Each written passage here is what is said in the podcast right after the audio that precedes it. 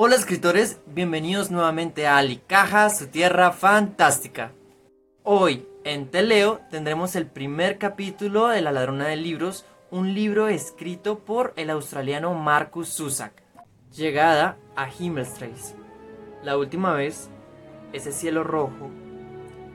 ¿Qué hace una ladrona de libros para acabar de rodillas y dando alaridos en medio de una montaña de escombros? Absurdos, grasientos, calcinados levantados por el hombre? Todo comenzó con la nieve, años atrás. Había llegado la hora, la hora de alguien. Un momento terriblemente trágico. Un tren avanzaba a toda máquina, estaba atestado de humanos, un niño de seis años murió en el tercer vagón. La ladrona de libros y su hermano se dirigían a Múnich, donde los iba a acoger una familia. Pero ahora ya sabemos que el niño no llegó. ¿Cómo ocurrió? Sufrió un violento ataque de tos, un ataque casi inspirado, y poco después, nada. Cuando la tos se apagó, no quedaba más que la vacuidad de la vida arrastrando los pies para seguir su camino, y dando un tirón casi inaudible. De repente, una exhalación se abrió paso hasta sus labios, que eran de color marrón corroído y se pelaban como la pintura vieja. Necesitaban urgentemente una nueva mano. La madre dormía. Subí al tren. Fue esquivando los cuerpos por el pasillo abarrotado y en un instante la palma de mi mano estaba ya sobre su boca. Nadie se dio cuenta. El tren seguía la marcha, excepto la niña. Con un ojo abierto y el otro todavía soñando, la ladrona de libros, también conocida como Liesel Meminger, entendió que su hermano, pequeño, Werner, había muerto. El niño tenía los ojos azules clavados en el suelo. No veía nada. Antes de despertarse, la ladrona de libros estaba soñando con el Führer, Adolf Hitler. En el sueño, la niña había acudido a uno de sus mitines y estaba concentrada en la raya del pelo de color mortecino y en el perfecto bigote cuadrado. Escuchaba con atención el torrente de palabras que irrumpían de su boca. Las frases brillaban. En un momento de menos bullicio, se agachó y le sonrió. Ella le devolvió la sonrisa y dijo, Guten Tag, Herr Führer. We geht's dir Bild? No sabía hablar muy bien, ni siquiera leer, pues había ido poco al colegio. Descubriría la razón de eso a su debido tiempo. En el justo momento en el que el Führer estaba a punto de responder, se despertó. Era enero de 1939. Tenía nueve años y pronto cumpliría diez. Su hermano estaba muerto. Un ojo abierto, el otro soñando. Habría sido mejor que hubiera podido acabar el sueño, pero no poseo control alguno sobre los sueños. El segundo ojo se despertó de golpe y me vio, no hay duda.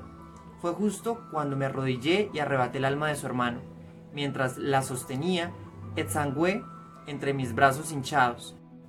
Poco después entró en calor, pero en el momento de cogerlo, el espíritu del crío estaba blando y frío, como un helado. Empezó a derretirse en mis manos, aunque luego recobró el calor se estaba recuperando. En cuanto a Liesel Meminger, tuvo que hacer frente a la rigidez de sus movimientos y a la embestida de sus pensamientos desconcertados. Es stimmt nicht. No estaba pasando. No puede estar pasando. ¿Y el temblor? ¿Por qué siempre se ponen a temblar? Sí, ya sé, ya sé, supongo que tiene que ver con el instinto para detener la irrupción de la verdad. En esos momentos su corazón parecía escurrirse, estaba acalorado y latía muy fuerte, muy, muy fuerte. Me quedé mirando como un imbécil. Lo siguiente, la madre. La niña la despertó con el mismo temblor angustiado. Si no te lo puedes imaginar, piensa en un silencio extraño.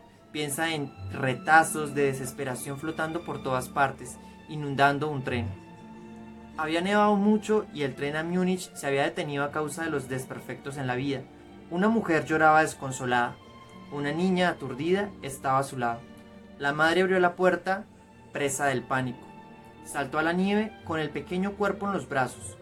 ¿Qué iba a hacer la niña sino seguirla? También bajaron del tren dos guardias, analizaron la situación y discutieron qué hacer. Un momento embarazoso cuando menos. Al final, decidieron que lo mejor sería llevarlos hasta el siguiente pueblo y dejarlos allí. Ahora el tren avanzaba a trompicones por un terreno cubierto de nieve. Se tambaleó y después frenó. Bajaron al andén. La madre llevaba el cadáver en brazos. Allí se quedaron. El niño pesaba cada vez más. Liesel no sabía dónde estaba. Todo era blanco y durante el tiempo que estuvieron en la estación solo podía ver las letras descoloridas del letrero que había delante de ella. En ese pueblo, que para Liesel no tenía nombre, dos días después enterraron a su hermano Werner. Al funeral acudieron un sacerdote y dos sepultureros temblando de frío. Una observación, una pareja de guardias, un par de sepultureros, a la hora de la verdad, uno dio las órdenes, el otro obedeció. La cuestión es, ¿Qué pasa cuando el otro es más de uno? Errores, errores, a veces parece que no hago más que cometer errores. Durante ese par de días me dediqué a mis cosas, viajé por todo el mundo, como siempre, acompañando las almas hasta la cinta transportadora de la eternidad. Las observaba avanzar poco a poco, sin oponer resistencia. Varias veces me dije que debía mantenerme a distancia del entierro del hermano de Liesel Memminger, pero no seguí mi propio consejo. Mientras me acercaba, a kilómetros de distancia, ya puede ver al pequeño grupo de humanos tiritando en el páramo nevado. El cementerio me dio la bienvenida como a un amigo y poco después me reuní con ellos, los saludé con una inclinación de cabeza. A la izquierda de Liesel, los sepultureros se frotaban las manos y se quejaban de la nieve y las condiciones en que tenían que trabajar. Es duro cavar en el hielo y expresiones por el estilo. Uno de ellos no tendría más de 14 años, un aprendiz, cuando se iba, al cabo de unos cuantos pasos se le cayó un libro negro del bolsillo del abrigo sin que se diera cuenta. Unos minutos después, la madre de Liesel también se marchó, acompañada del sacerdote, al que dio las gracias por la ceremonia. La niña, en cambio, se quedó. Sus rodillas se hundieron en el suelo, había llegado su momento. Todavía sin creérselo empezó a cavar. No podía estar muerto, no podía estar muerto, no podía. En cuestión de segundos, la nieve le había cortado las manos. La sangre helada se gritaba manchándole la piel. No se dio cuenta de que su madre había vuelto a buscarla, hasta que sintió su mano esquelética sobre el hombro. Se la llevó a rastras. Un grito cálido inundó su garganta. Una pequeña imagen, tal vez a unos 20 metros. Cuando dejó de arrastrarla, la madre y la niña se detuvieron a respirar. Había algo negro y rectangular incrustado en la nieve. Solo la niña lo vio. Se agachó, lo recogió y lo sostuvo con firmeza, el libro tenía impresas unas letras plateadas. Se acogieron de la mano. Tras un adiós definitivo, empapado de agua, dieron media vuelta y abandonaron el cementerio, aunque volvieron la vista atrás varias veces. En cuanto a mí, me quedé un poco más. Les dije adiós. Nadie me devolvió el saludo. Madre e hija se alejaron del cementerio y se dirigieron hacia la estación para tomar el siguiente tren a Múnich. Ambas estaban pálidas y esqueléticas. Ambas tenían llagas en los labios. Liesel lo vio al mirarse en la ventanilla sucia y empañada del tren, cuando subieron poco antes del mediodía. Tal y como escribió la propia ladrona de libros, el viaje continuó como si todo hubiera pasado. Cuando el tren se detuvo en la Bahnhof de Múnich, los pasajeros se desparramaron como si se hubieran soltado al romperse un paquete. Había gente de toda clase y condición, pero los más fáciles de reconocer eran los pobres. Los necesitados intentan no detenerse nunca, como si ir de aquí para allá fuera a ayudarles. Ignoran que una nueva versión del problema de siempre les aguarda al final del viaje. Ese pariente al que da vergüenza besar. Creo que su madre lo sabía muy bien. No iba a entregar a sus hijos a los altos estamentos de Múnich, sino a un hogar de acogida que según parecía habían encontrado. Por lo menos, la nueva familia los alimentaría un poco mejor y los educaría como era debido. El niño, Liesel estaba convencida de que su madre llevaba a cuestas el recuerdo de su hermano. Lo dejó caer al suelo. Vio cómo los pies, las piernas y el cuerpo del niño se estampaban contra el andén. ¿Cómo podía andar esa mujer? ¿Cómo podía moverse? Es el tipo de cosas que nunca sabré o llegaré a comprender de qué son capaces los humanos. La mujer lo recogió y siguió caminando con la niña a su lado.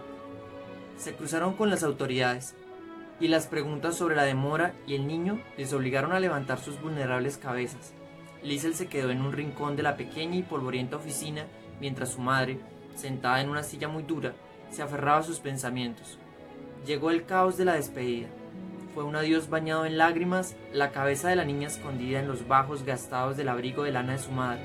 Otra vez tuvieron que arrastrarla. Más allá de las afueras de Múnich había una pequeña ciudad llamada Molschin. Allí la llevaban a un lugar llamado Himmelstraße. Una traducción. Himmel, cielo. Quien fuera que bautizó la calle, sin duda poseía un gran sentido del humor. No es que fuera el infierno, no, pero desde luego no era el cielo. Pese a todo, los padres de acogida de Liesel le estaban esperando, los Huberman. Esperaban un niño y una niña, por cuya manutención recibirían una pequeña mensualidad. Nadie quería decirle a Rosa Huberman que el niño no había sobrevivido al viaje. En realidad, nadie quería decirle nunca nada a Rosa. En lo que se refiere al temperamento, el suyo no era precisamente envidiable. Si bien tenía un buen expediente en cuanto a niños acogidos en el pasado, por lo visto había enderezado a unos cuantos. Liesel viajó en coche. Nunca había subido a un coche. Se le revolvió el estómago durante todo el viaje y mantuvo la fútil esperanza de que se perdieran o cambiaran de opinión. No podía evitar imaginarse a su madre una y otra vez, en la Bahnhof, esperando el nuevo viaje, temblando, enfundada en ese abrigo inútil. Debía de estar mordiéndose las uñas mientras llegaba el tren. En el andén, largo e inhóspito, una rebanada de cemento frío. Ya en el viaje de vuelta, ¿estaría atenta al aproximarse al lugar donde estaba enterrado su hijo? ¿O sería el sueño demasiado pesado? El coche seguía su camino mientras Liesel temía que llegara la última y funesta curva. El día era gris, el color de Europa. Una cortina de lluvia se cerraba sobre el coche. Ya casi estamos. La señora del servicio de acogida, Frau Heinrich, se volvió y sonrió. Neusheim, tu nuevo hogar.